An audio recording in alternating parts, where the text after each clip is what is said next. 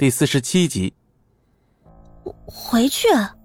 莫小鱼一愣，诧异的问道：“人事主管离职了，这么重要的职位，我必须交给一个值得信任的人。”莫小鱼黛眉紧蹙，他的这家公司规模虽然小，但却代表了他所有的心血和努力，怎么可能说放弃就放弃了？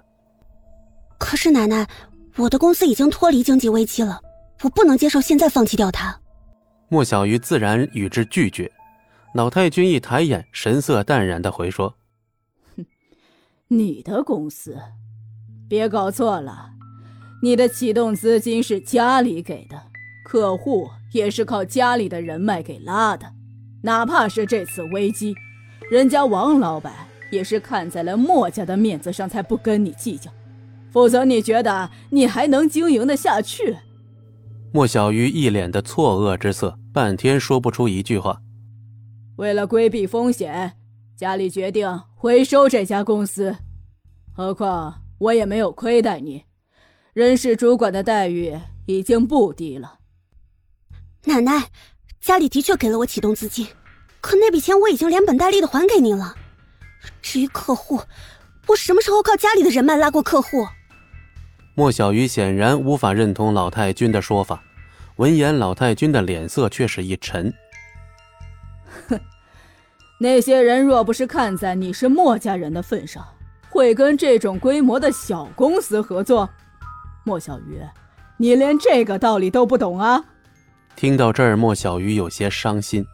老太君的一席话，直接抹杀掉了他的所有努力，好像一切都不过是莫家这个招牌的功劳。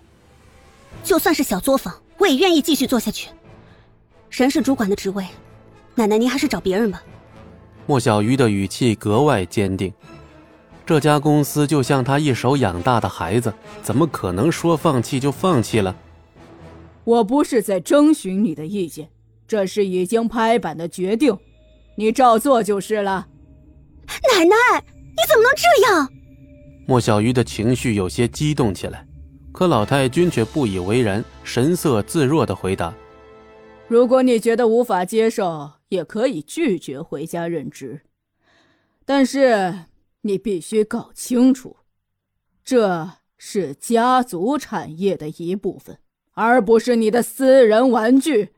莫小鱼就像个泄了气的皮球一样萎靡了下去，眼中满是说不出的无奈与悲伤。奶奶，您来的这么早啊？嗯，小军来了。你来这里做什么？莫小鱼的心中涌起了一股不太好的预感。莫小军咧嘴一笑，也不搭理莫小鱼，大摇大摆的走了进去。奶奶，其实你也没必要亲自来一趟。莫小军进屋之后，一屁股坐在沙发上，有模有样的翘起了二郎腿。小军啊，奶奶相信以你的能力呀，可以做到更好。不过，你可不许给我吊儿郎当的。听到没有啊，奶奶，我做事您还不放心吗？我今天就会把这里的情况摸清楚，保证不会耽误公司的正常运转。嗯，那就好，奶奶呀，对你有信心。老太君面带笑容，满意的点了点头。直到此刻，莫小鱼才明白，原来老太君是准备让莫小军来接替他。奶奶。这家公司是我全部的心血，你怎么能说换人就换人？莫小鱼，你还不明白？这完全是因为你的能力不够，不足以胜任这个位置。现在可是优胜劣汰的时代。你是说，你比我更优秀？当然，我各方面都比你更优秀。难道你第一天知道？莫小军自信满满，丝毫没有怀疑。但当莫小军看到莫小鱼的嘴角勾起了一丝嘲弄的笑容时，脸色立刻暗了下去。你有什么意见？有本事就说出来。好了，谁适合做什么，有能力做什么，我心里自然有数。小鱼，你收拾收拾，把办公室腾出来吧。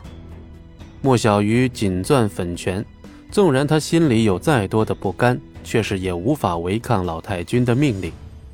莫小军得意的笑了笑，起身搀扶着老太君离开。